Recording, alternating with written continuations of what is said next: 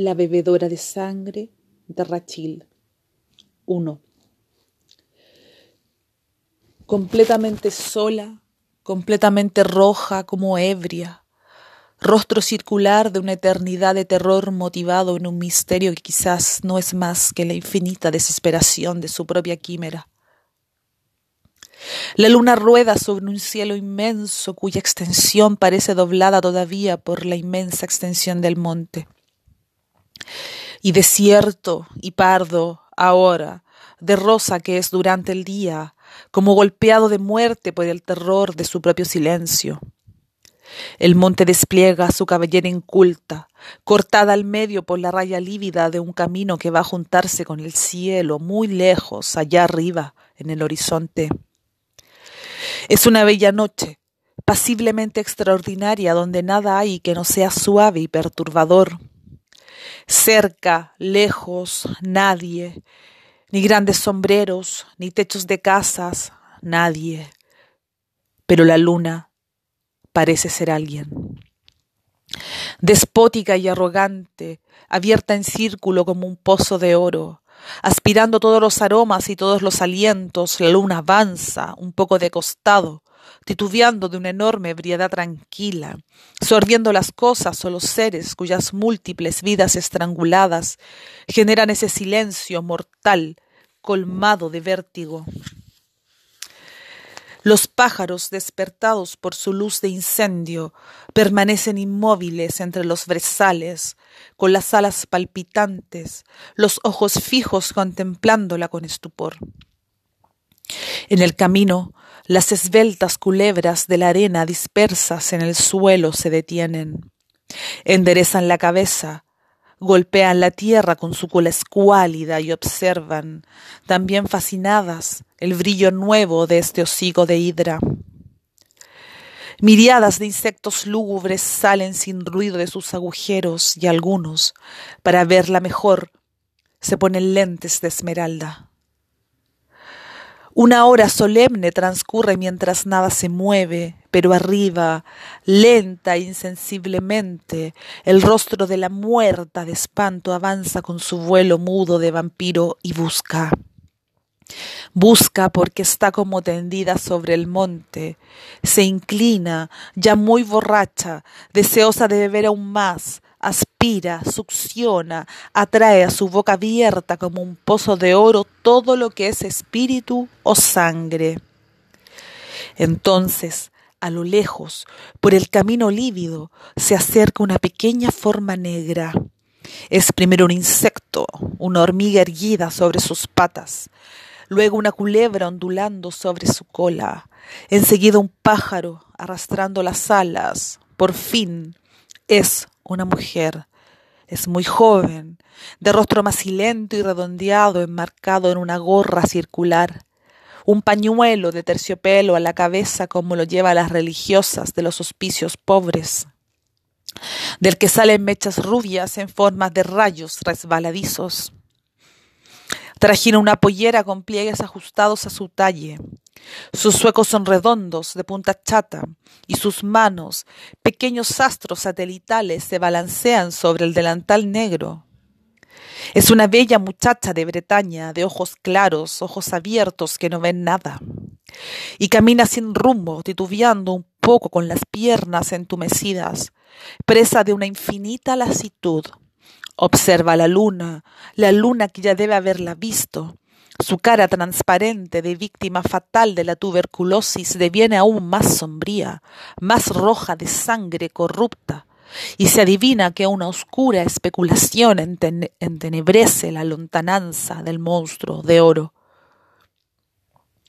La pequeña paisana se sienta en los brezales exhausta, con los senos atenazados por dolores ligeros como las ásperas caricias de la hierba que cosquillea. No hay entonces remedio para su mal. La abuela anciana que le dijo camina, ¿sabe con certeza si ayuda a caminar? Se dormiría tan bien sobre el monte hasta ahora en la que el grillo ya no canta. Se dormiría tan bien y ella se extiende, cansada a tal punto que sus ojos se cierran a pesar de su voluntad de mantenerlos abiertos por obra de los ángeles malvados. Tiene quince años y sueña. Desde hace tres noches que come tierra. Está poseída por un mal bizarro de nombre desconocido. La abuela, anciana, idiota de gestos vagos, todo lo que le queda de familia. Afirma que la luna es la causa y repite, dirigiendo sus brazos en la dirección del océano, que comienza más allá de los montes desiertos. Sí, es ella que hace alejarse el mar, es ella que hace venir a las mujeres. Como la vieja es sorda, no escucha la risa incrédula de la pequeña, sostiene rígidamente el brazo levantado, los ojos fijos, de pie frente al cristal en el que destella la enemiga, la cabeza rubia cortada que busca eternamente toda la sangre dispersa de su cuerpo de antaño. Camina, camina, grita la vieja, anda, la luna es la causa de todo. Muestra el puño, quizás a la luna, quizás a la muchacha, que se aleja amedrentada y sin ánimo de reír, porque la hora de los duendes ha sonado en el monte. La niña no puede luchar contra el sueño que la asalta y se adormece. Esta vez sueña que la luna la abraza, que la luna es una boca de miel. Es ella que hace alejarse el mar. Compréndelo, Maribonich.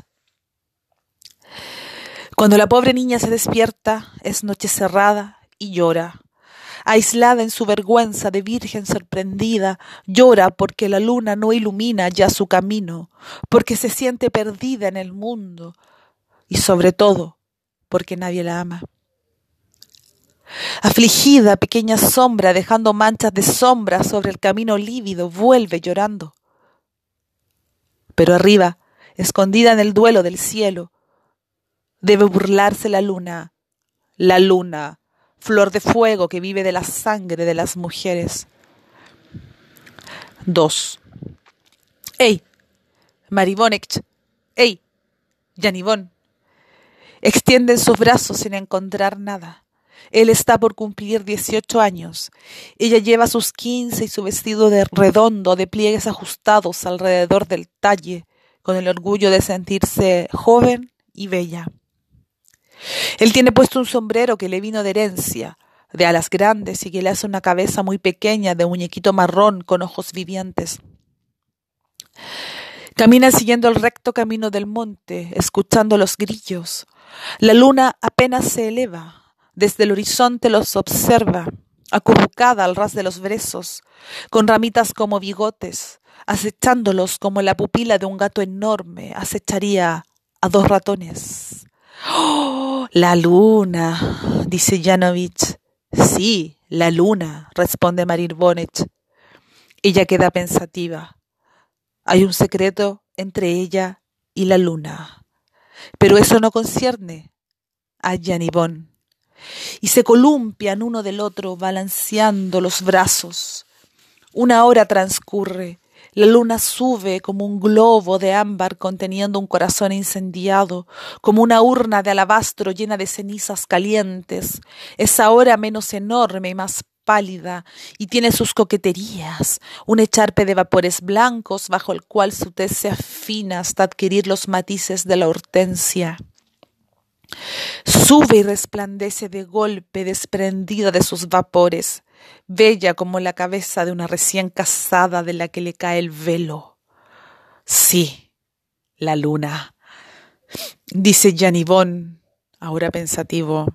Oh, la luna, responde dichosa Maribonet bruscamente. Permanecen allí, en el miedo del camino, tomándose las manos en un silencio que los emociona y hasta los grillos respetan su éxtasis. Tus mejillas son como rosas, arriesga Gianivón, enternecido. Las tuyas son como el sol, responde Marinovich, pero tienes barba y te pareces a nuestro cura. Y no puedes evitar reír, desternillarse de risa, torciéndose, rodando y arrastrando a Gianivón entre las hierbas. Gianivón también ríe, a pesar de que no sea gracioso para él ser comparado con un señor clérigo. La luna, desde lo alto, Parece gesticular la misma sonrisa forzada de los extremos de sombra que nacen en su superficie, como dos hojas de nenúfares en la piel de un lago amarillo.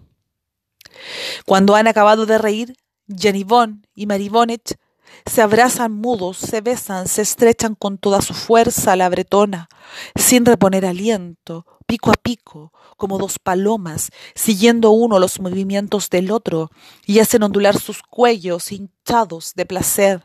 Así se abrazan los novios más castos. Desgraciadamente, esa noche la luna ha reído, y Janibón sorprende a Maribonich con un tierno movimiento de pelvis. Ella dice que no parece un hombre. Se lo hará ver. La inocente Maribonek lanza un grito de dolor mientras la luna todavía se burla. La luna, flor de fuego que vive de la sangre de las mujeres. 3. Nubes pasan galopando en ráfaga y detrás de esos negros sementales del diablo se ve, por instantes, la luna que relumba en cuarto creciente, taconeando sus grupas como una espuela de oro. Están tan bajas esas nubes que parecen pender sobre los brezales siempre marrones y sombríos, como placas de sangre seca. El viento hace un ruido de mortajas que crujen. Todos los muertos deben agitarse esta noche y llorar a largos torrentes de lágrimas sus viejos crímenes. Sin embargo, Maribonek ha salido, porque la abuela le ha dicho, mostrando su puño al cielo, Anda, camina, camina, para curar tu mal hay que caminar. Arrastrada a la puerta por la vieja idiota, Maribonek se ha ido, ocultando su rostro bajo sus cabellos que ya no quiere peinar. ¿Es bueno entonces para todos los males caminar? Ella siente que la han echado, pero quiere creer que es un remedio, el eterno remedio, andar derecho, y va. Las nubes van más rápido que ella. Se desordenan, trepan unas sobre otras, se encabritan, luego se dispersan en todas las direcciones. Solo quedan algunos copos grises, brisnas de lana, plumas, pelusas dando vueltas, y en el centro del campo de batalla despejado, la luna muy esbelta que parece detenerse, revelándose como el extremo saliente de un falso brillante bajo la mirada del segador. Maribonek solloza abrumada. Siente como si alguien la tomara por el vientre.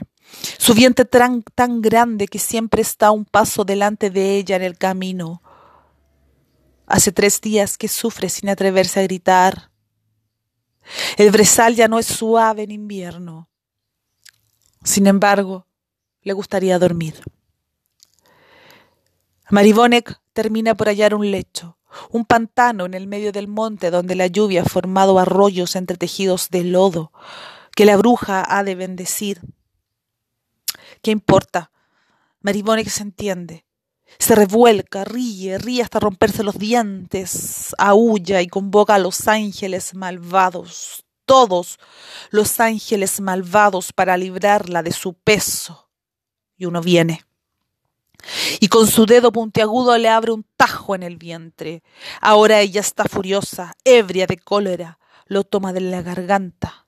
Él es pequeñito, pero los peores demonios son pequeñitos, y ella lo estrangula, sin darse cuenta, la pobre, de que estrangula a su propio hijo.